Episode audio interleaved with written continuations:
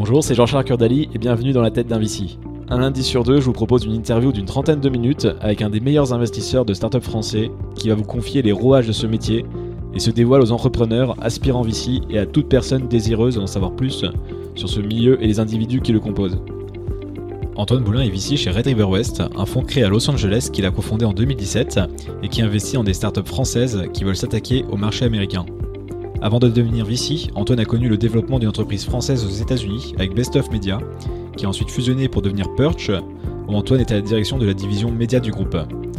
C'est mon premier épisode avec un VC français qui n'est pas basé en France. Ça a été pas mal demandé, donc j'espère que l'épisode vous plaira. Et moi je vous dis à tout de suite avec Antoine Boulin.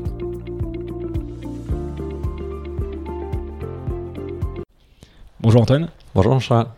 Est-ce que tu peux te présenter en quelques mots ainsi que ton fonds d'investissement pour commencer? Oui, avec plaisir. Donc Antoine Boulin, euh, je suis euh, basé à Los Angeles. J'ai un background de 20 ans maintenant dans le, dans le digital exclusivement, en passant par start-up, un peu de grands groupes au milieu, scale-up comme on les appelle maintenant, et euh, tout ça, ben maintenant une majorité du temps aux US, avant ça en Europe à Paris et dans les verticaux médias, commerce essentiellement. Donc ça c'est le parcours à haut niveau et sur ces 20 ans, 3 ans de VC maintenant désormais via Red River West qu'on a monté à l'été 2017 qui est un fonds spécialisé dans l'accompagnement cross-border de la France vers les US de startups qui ont quelque chose de, de disruptif à apporter au marché US. Et, et si on revient justement sur ton parcours, tu peux redétailler un petit peu le sens que tu as, as, entrepris. Maintenant, tu es dans le VC, donc euh, tu peux expliquer les différentes étapes et les points clés, on va dire, de ce parcours Ouais, avec plaisir. Euh, à entreprendre, moi, moi, je dirais que je, la, la, première finalement création, ça a été, ça a été Red River parce qu'avant j'étais ce qui est de plus proche d'un entrepreneur, mais j'ai jamais été à la, j'étais plutôt premier employé si tu veux de, de start-up. au tout début, c'était une start-up euh, du euh, du digital fin 90, j'étais encore en école. Euh, c'était des anciens de l'école qui ont euh, qui avaient monté un comparateur de prix, une copie d'un d'un acteur US, euh, et, et moi j'ai commencé à faire des ventes là-bas quand j'étais en école. C'était un peu l'une des caricatures des startups de l'époque qui a qui a fait 0 100 employés, 0,5 pays en, en un an. Et en sortie d'école, ça allait dans le sens inverse. Euh, les dirigeants ont cherché à la, les actionnaires surtout ont cherché un repreneur. Et moi, je suis resté, j'ai repris même la direction opérationnelle du truc et ça a été repris à la barre du tribunal de commerce par euh, un entrepreneur, euh, pour coup, vrai pur entrepreneur, euh, qui était une belle rencontre et qui est mon associé aujourd'hui. Euh, qui était le, le, fondateur de Best of Media, euh, des médiathèques. Qui s'appelle comment tu peux dire Alfred Veissel, euh, voilà, et il avait. Lui... cité, hein. Ouais, bien sûr. Donc il avait, c'était sa troisième, quatrième boîte avec plusieurs succès avant. Donc belle rencontre et ensemble on a redéveloppé ce comparateur de prix et on a fini par le revendre assez vite à Bertelsmann. Moi, comme à l'époque je dirigeais le truc, j'ai basculé chez Bertelsmann, le, groupe de médias allemands. Euh, et euh, j'ai fait mes gammes internationales là-bas. Euh, bon, j'ai confirmé que les, grands groupes c'était pas trop mon truc. Et justement à la fin de ma période de non sollicite, Alfred me rappelle et, et, me dit ben moi j'ai continué. Enfin, on était restés proches, mais il avait continué à développer Best of Media. Il avait atteint un co-leadership en France et il voulait s'attaquer aux US. Euh, il m'a proposé de prendre le job et j'ai pris mes deux valises à, à, 29 ans et je suis allé développer euh, son business aux US qu'on avait fait par un rachat. Euh, lui, il avait racheté une petite boîte de médias qui avait une belle, un bel actif mais qui était assez mal géré, qui s'appelait Tom's Hardware aux US, à Los Angeles. Donc je bascule là-bas et, euh, ce qui est intéressant, c'est que nos investisseurs, on, avait fait une, assez belle levée avec euh, Index Ventures. À l'époque, on, peut dire, euh, il y a ces temps qui est passé, qu'ils n'étaient pas très euh, favorables au fait qu'on qu'on aille aux US, qu'on envoie quelqu'un qui n'a pas 30 ans, qui n'avait pas d'expérience du marché US. Ça leur paraissait un peu fou. Et, euh, du coup, on arrivé là-bas, ça a été difficile. Euh, 2007, près 2008, euh, j'ai dû réorganiser la boîte, qui était très très mal gérée pour des raisons qu'on on racontera un autre jour, mais euh, donc renouveler 80-90% du staff en, en, un an. Le changement du modèle de l'advertising qui, euh, qui, qui, fait assez mal. Donc il y a eu trois ans très difficiles. On a hésité euh, plein de fois à revenir en France. C'était dur, mais on a tenu bon. Et margie du marché US, quand ça prend, ben, il y a une taille de marché qui qui est pas celle de la France. Et euh, ben, quand je suis arrivé, ça faisait, les US faisaient quelques pourcents du chiffre de l'activité en France. Et après trois ans, ça a pris et, euh, et on, ça faisait 60% du chiffre euh, aux US. Donc ça, c'est 2010. Alfred me rejoint aux US et on conçoit l'avenir du groupe aux US et qu'on a développé, qui est devenu à partir de là une boîte quasi 100% US en fait. Capitaux sont devenus US, tout le chiffre était aux US, sauf en, gros l'équipe tech qui était restée en, France. Ce qui est intéressant, ce qui était fondateur dans, euh, dans Red River. Et ça a pris une certaine taille. On était, on était rentré via l'acquisition, on était top 50 du, du marché. Quand, quand il m'a rejoint aux US, on était top 5. On a fusionné avec un Américain du Utah. donc là, on a pris vraiment voilà, que l'ADN commun c'était le business et, euh, on l'a trouvé, cet ADN commun. Et à ce moment-là, on a enfin réussi à prendre le leadership à, à CNET, qui, euh, en audience en tout cas, qui, euh, qui venait de se vendre un peu moins de 2 milliards à, CBS.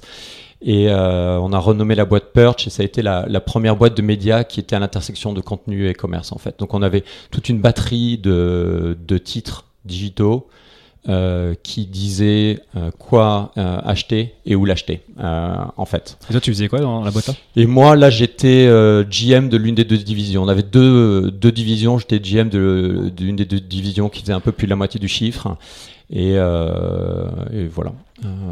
Et, donc, donc tu arrives, donc tu me dis, ça fait trois ans que tu es dans le VC. Pourquoi tu as voulu euh, justement euh, passer de l'autre côté euh, conseil de VC bah, La transition, donc ça, le, donc le leadership dont je parlais, on l'obtient en 2013-2014, mais en fait, on, on, a, on a un peu regardé avec Alfred notre premier dessin sur un coin de table sur, sur l'opportunité qui est devenue Red River, c'était en 2012 où on commençait à être pas mal contacté par des Français, start-up, même corporate, qui nous disaient ben, vous avez réussi à, percer aux US. Euh, racontez-nous comment vous avez fait. Alors voilà, on a organisé les, euh, les voyages de découverte sur place. Il y a des, plein d'entrepreneurs que par passion on a aidé. Euh, voilà.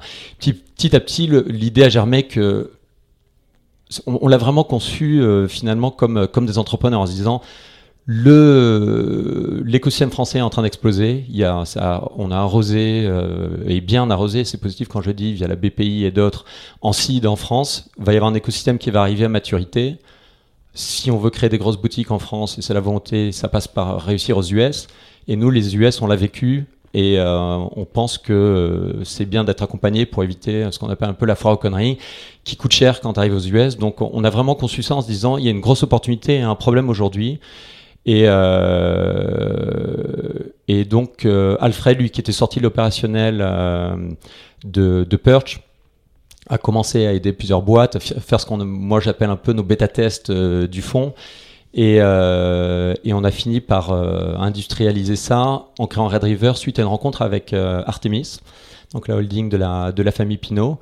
Euh, c'était une rencontre dont, dont c'était pas le sujet euh, à la base, mais on s'est vraiment retrouvé sur cette thèse de dire, euh, eux, il y avait une volonté de, ils faisaient de l'investissement depuis 30 ans, avec des, des, résultats assez admirables, il y avait une volonté de rentrer dans la tech, et donc il y avait un match qui était super, donc on a finalisé cette thèse ensemble. Nous, on a amené un ancrage US, une expertise tech, eux apporté une, une expertise d'investissement et un ancrage français, et on a conçu Red River en, en disant qu'il y avait voilà quelque chose de chouette à faire. Et si tu peux expliquer un petit peu la, alors la thèse, on a compris, donc vous investissez dans des boîtes françaises qui vont se développer aux US. C'est un fonds d'à peu près enfin, combien de millions euh, Vous investissez dans quel, à quel stade de, maturité de boîte euh, Un petit peu des, ce genre de choses, si tu peux expliquer Ouais, alors c'est un fonds d'un peu plus de 120 millions.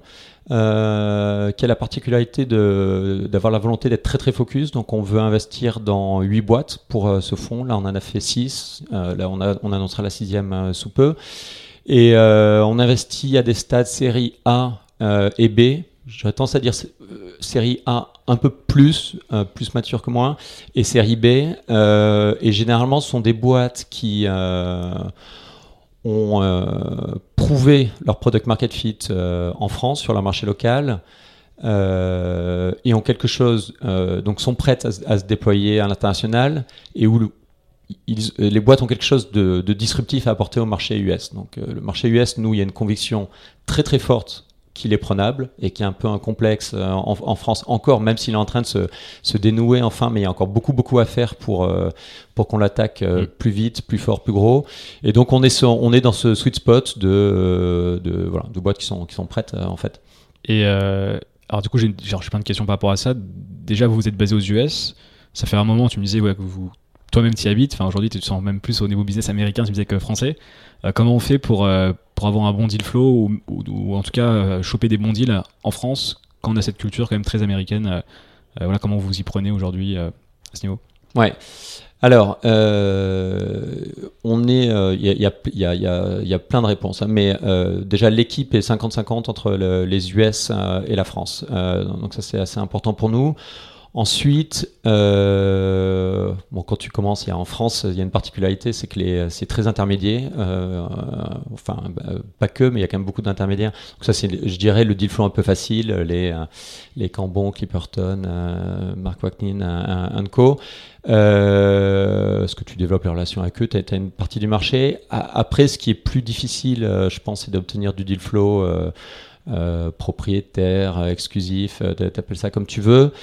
Et là, ben, c'est de l'huile de coude. Et c'est, euh, je pense que l'une des meilleures sources, c'est euh, de c'est de te faire connaître et de montrer que tu es bon euh, à l'écosystème des très bons. Et l'écosystème des très bons, bah, c'est les entrepreneurs à succès, c'est les business angels, euh, voilà, c'est les startup studios et euh, bon, euh, c'est un écosystème qui est assez petit en fait. Et cet écosystème, généralement, il est, il, est attiré par les US et, et ça, mm. ça, ça, résonne. Donc, donc voilà, finalement, la distance n'est pas un énorme problème. Tu fais beaucoup de choses, tu fais beaucoup de choses à distance. Nous, on le mesure, notre toute couverture, on voit qu'il y a encore du, du pro à faire, mais, mais en, en, tout cas, c'est pas le volume qui manque et c'est pas la qualité qui manque déjà aujourd'hui. Ouais.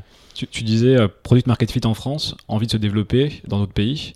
Euh, donc c'est déjà des boîtes qui ont envie de se développer tout de suite aux États-Unis ou c'est vous qui arrivez à les convaincre de dire plutôt de faire l'Espagne ou le UK, euh, venez aux, US parce que nous on a, la, on a le framework entre guillemets, on, a peut vous montrer la voie pour y arriver Ouais, il y, a, y, y, a, vraiment plusieurs cas. Hein. Euh, mais c'est vrai que l'histoire du, Tour d'Europe, euh, on le voit encore beaucoup dans les decks. Euh, on va faire l'Allemagne, Italie, Espagne. Ah ouais, c'est nous dingue. Nous, on l'a vécu nous-mêmes. Hein. voilà, on, on, voilà, on, a fait quatre pays qui ont servi à rien en Europe et, on a fait les US où ça a été dur pendant 2-3 ans, mais après, on a pris un, un, ascenseur incroyable. Donc, je dis pas que c'est pour aucune boîte. Il y a des boîtes qui doivent rester qu'en France, il y a des boîtes qui doivent rester qu'en Europe parce qu'elles n'arriveront jamais aux US. Mais pour les boîtes qui ont une chance d'apporter quelque chose d'unique aux US, c'est vraiment trop con de pas y aller. Ah, justement, c'est quoi les, je, je, te demandais les typologies de boîtes euh, qui, qui, sont plus adaptées, s'il si, y a une typologie de boîte qui est plus adaptée en tout cas, au marché américain Bah, euh, je dirais, euh, bon, c'est une composante. Bon, déjà, je pense que ça passe pas mal par deux choses. Bon, l'entrepreneur, déjà, ou les entrepreneurs faut qu'il y ait un ADN qui colle. Et je pense que ça colle, ça, ça colle pas pour tout le monde. donc, les US, c'est un marché où tu as besoin d'un, je pense, d'une certaine ouverture. On peut être parfois un peu, euh, un peu fermé en. Alors, je commencerai peut-être en disant voir gros. Voilà, il y a ce côté qui est, et ça de plus en plus on, y arrive en France. US, c'est ambition mondiale tout de suite. Ouais, ambition. Donc déjà voir gros. Voilà. Ensuite, y aller avec un certain, degré d'ouverture. C'est quand même un, pays qui est très très ouvert, qui absorbe vachement euh, toutes les cultures, toutes les influences. Et justement, on y va souvent avec des, complexes en disant mon accent, je ne sais quoi. Non, il n'y a aucun problème, ils vont t'accepter. En revanche, il faut être ouvert. Donc ça, c'est un autre truc. Donc voilà, nous on essaie de retrouver un ADN qui colle bien cet ADN US. Euh, ça, c'est le premier truc. Après, il y a aussi quand même, c'est presque le plus important, ce que tu as créé.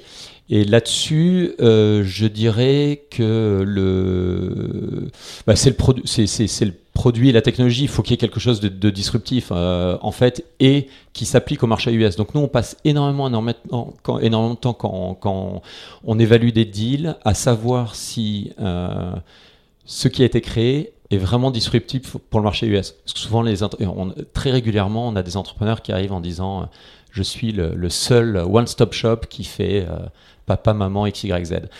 Euh, puis on se rend compte, en creusant, creusant le marché US, qu'en fait, ben en fait le, aux US, le marché, il est structuré avec cinq sous-marchés et que dans les cinq sous-segments, il y a quelqu'un qui fait ça mieux que. Mais euh, voilà. qui est plus avancé du monde. Voilà, qui est plus avancé et ça marche pas.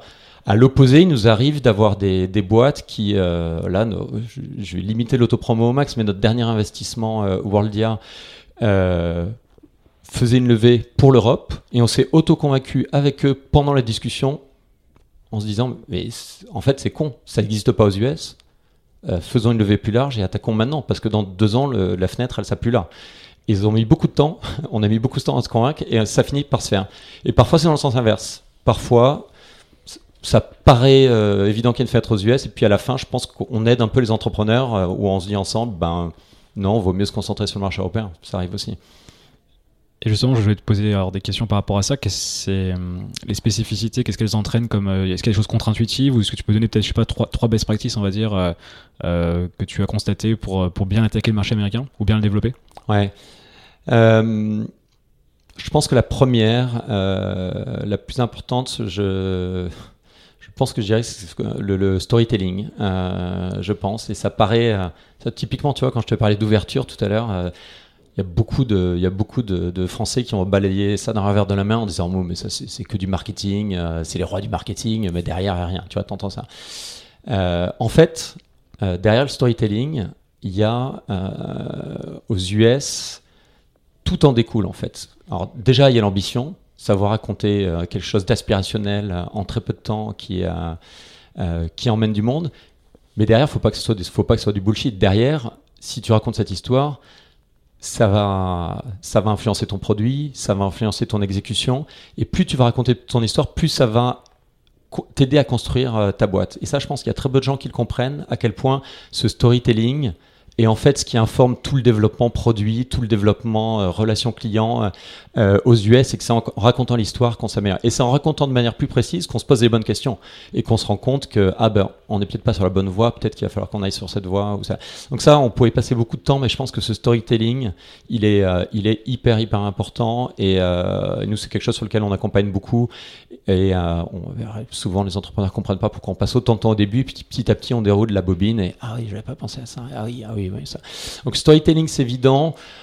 Le, deuxième, je dirais le, recrutement.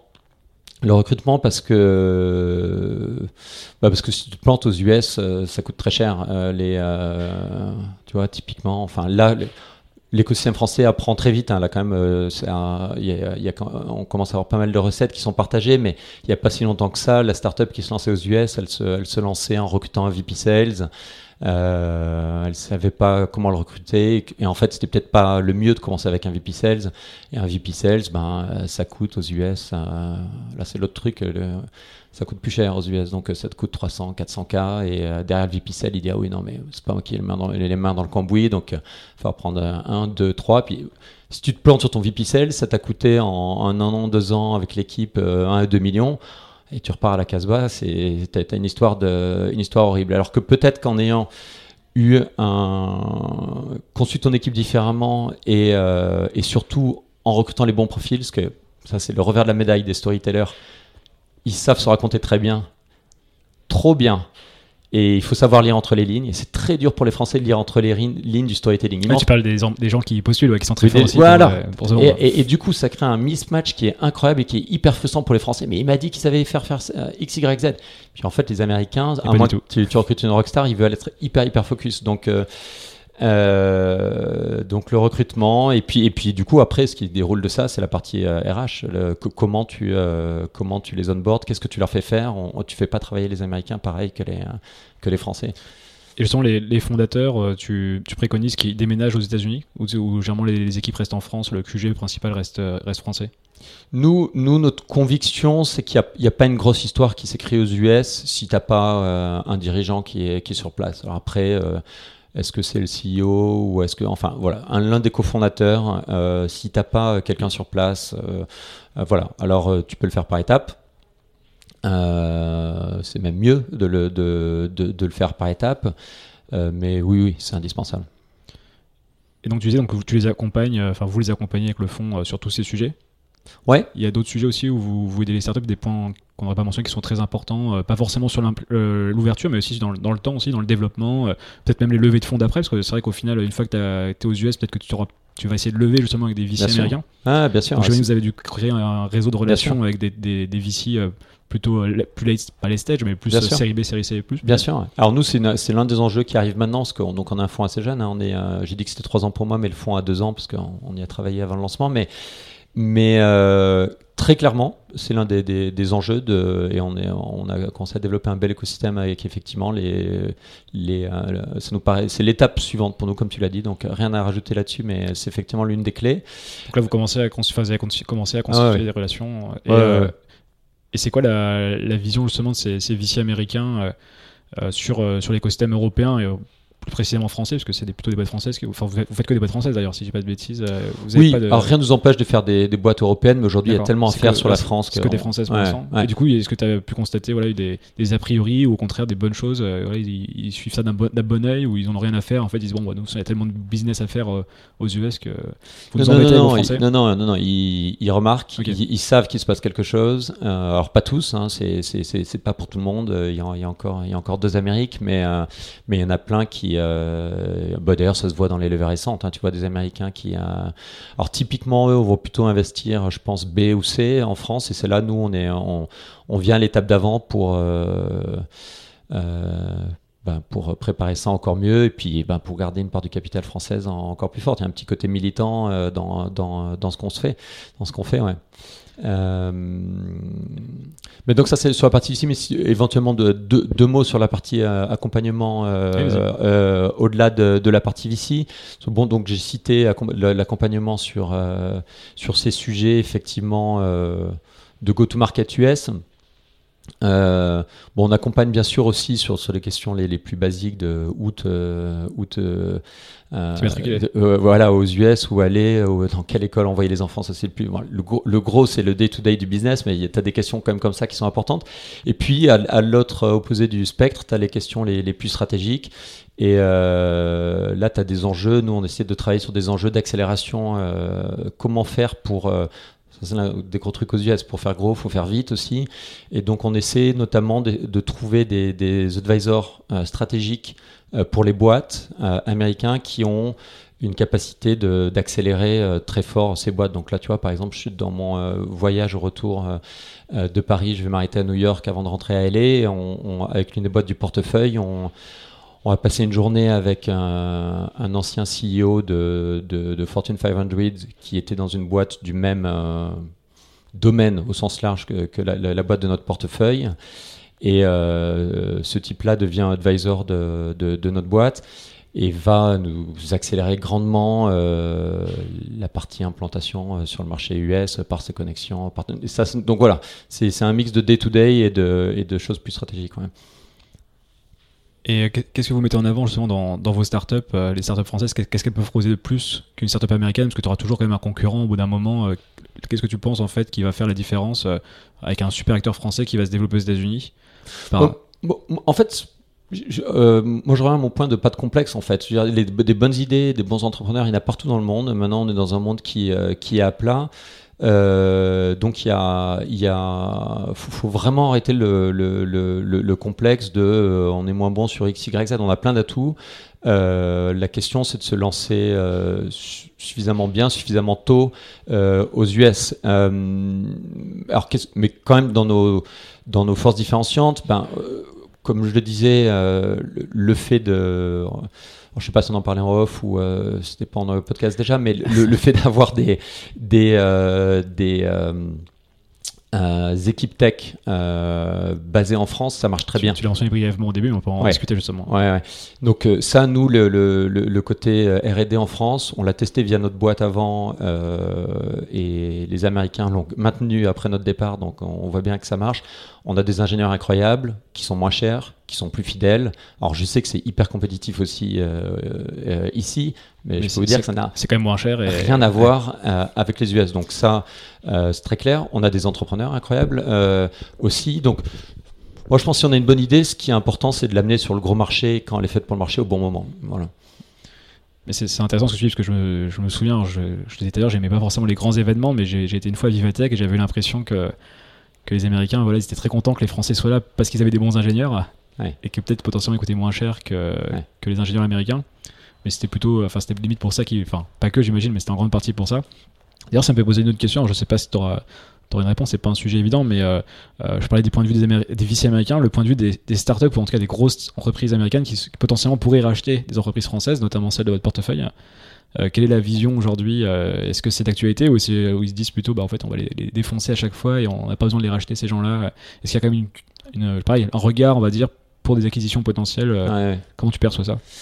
Alors, je, non, je le perçois bien, et, euh, et d'autant que j'ai vécu, euh, c'est très cyclique, hein, parce que je pense qu'en fonction, on va pas parler politique, mais en fonction du gouvernement en place. Euh, mais c'est de la géo, enfin, presque non, mais complètement. et, et, ben nous, dans notre boîte, là, le, deal de, de fusion qu'on a fait avec des Américains, il a failli capoter au dernier moment parce que c'était le moment où euh, on va taxer à 75% où Montebourg s'intègre dans les discussions euh, Dailymotion et, compagnie.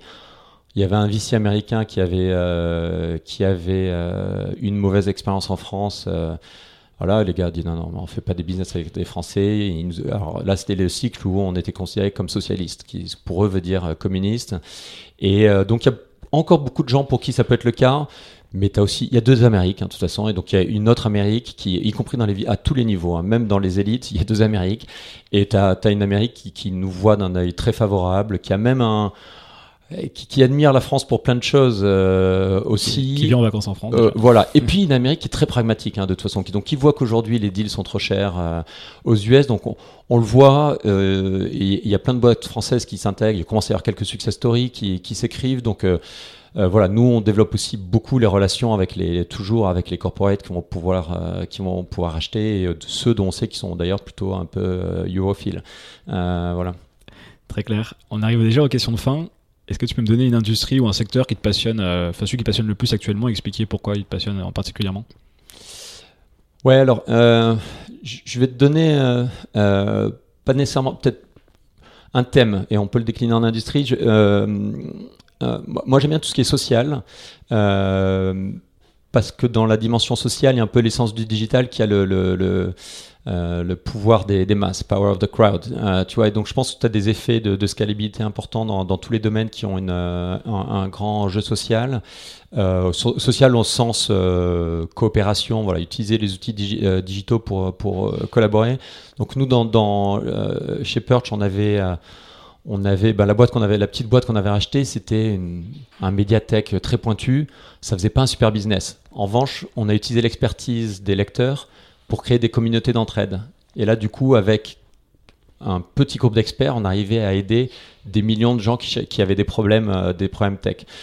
En tant que VC, aujourd'hui, euh, j'aime bien chercher des sujets qui ont euh, qui ont, euh, qui ont ce genre de, de, paramètres. Et tu vois, par exemple, si tu prends les, les, les, les médias sociaux, c'est un, un, moment hyper intéressant. Tu as, Facebook, Instagram, où on voit que ben, ça va commencer à être euh, unbundlé et qu'il va y avoir des, des, réseaux sociaux verticaux qui commencent à arriver. Et, euh, et, ben, je pense que la France, je reviens à mon aucun complexe, mais il y a des trucs super qui se créent en France dans des chambres de bonne et qui peuvent tout à fait. Euh, c'est l'équivalent du garage US, hein, la, la, chambre de bonne. Euh. Moi, j'ai fait dans le garage aussi. Hein, non, mais voilà. Moi, je conseillerais de vivre dans un garage juste pour pouvoir cocher la, la case. Mais euh, ouais, donc dans tout ce qui est social, je trouve qu'il y, y, y, a des choses assez incroyables. Tu vois, Nextdoor aux US, je sais pas à quel point les Français sont familiers, mais un réseau local. Réseau des voisins, c'est ça? Ouais, voilà, le réseau des voisins, ça c'est un truc qui, qui, alors, qui là, il y a de la place pour peut-être un exor français, mais, mais c'est un réseau social local du voisin qui, qui cartonne. Hein. Tout le monde utilise Nextdoor pour une question sur euh, son tout petit euh, zip code. Euh, voilà. Donc. Et ok, tu avais des choses à rajouter sur le, secteur Non, dans le social, on a, on a compris.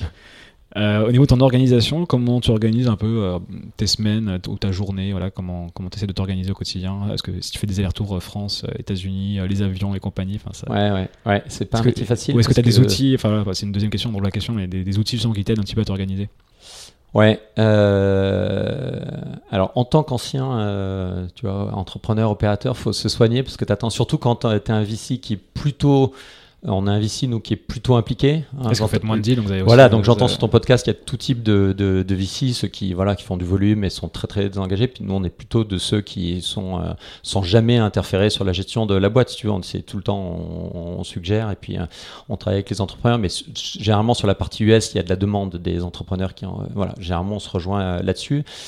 Donc on se soigne pour pas aller trop pour pas aller trop profond parce qu'autrement on se perd.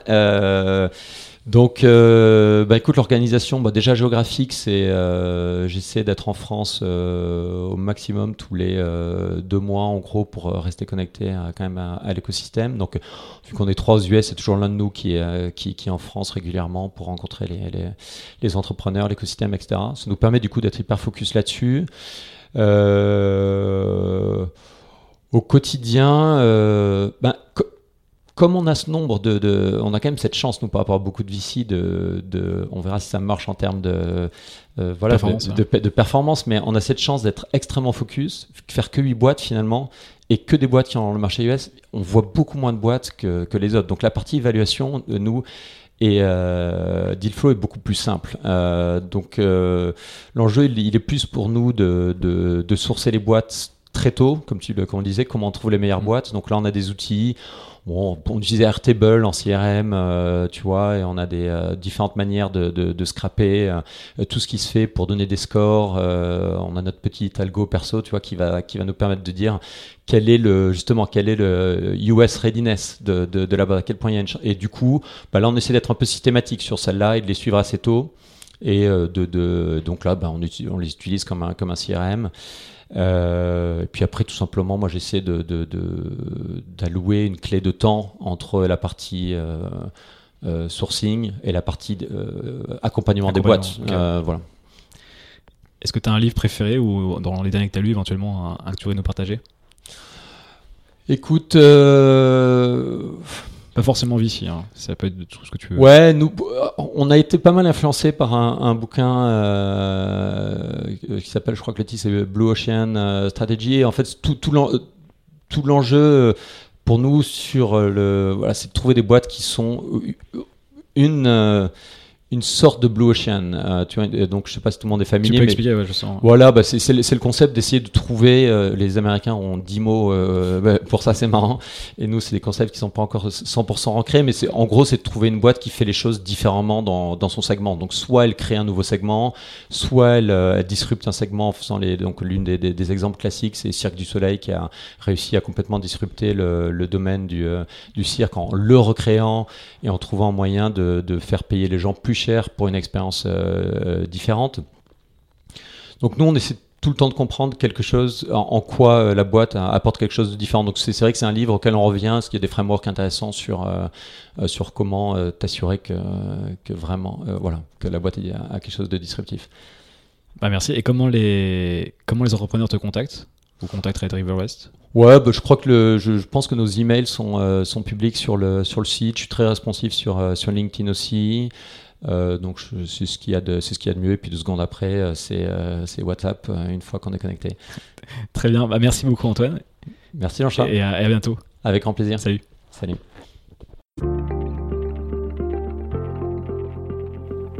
C'est la fin de cet épisode. Si ça vous a plu, je vous conseille rapidement de vous abonner sur votre plateforme favorite pour ne pas louper les prochains épisodes et de vous abonner également à ma newsletter. Vous pouvez trouver le lien dans la description de cet épisode. J'envoie un mail chaque lundi à 16h30. Donc dans la tête d'un VC, c'est une semaine sur deux le lundi. Et la semaine, il n'y a pas d'épisode. Vous recevrez un article euh, sur un sujet lié aux startups, à l'entrepreneuriat ou à l'investissement que j'écris sur, euh, sur Medium. Et je vous conseille aussi, bah, pour m'aider en tout cas, si vous souhaitez m'aider, d'aller mettre 5 étoiles sur Apple Podcast et un commentaire éventuellement. Ça fait toujours plaisir de recevoir des, commentaires euh, sur vos feedbacks sur les épisodes, sur des encouragements, etc. Et moi, je vous dis en attendant, donc à, très vite dans la tête d'un VC.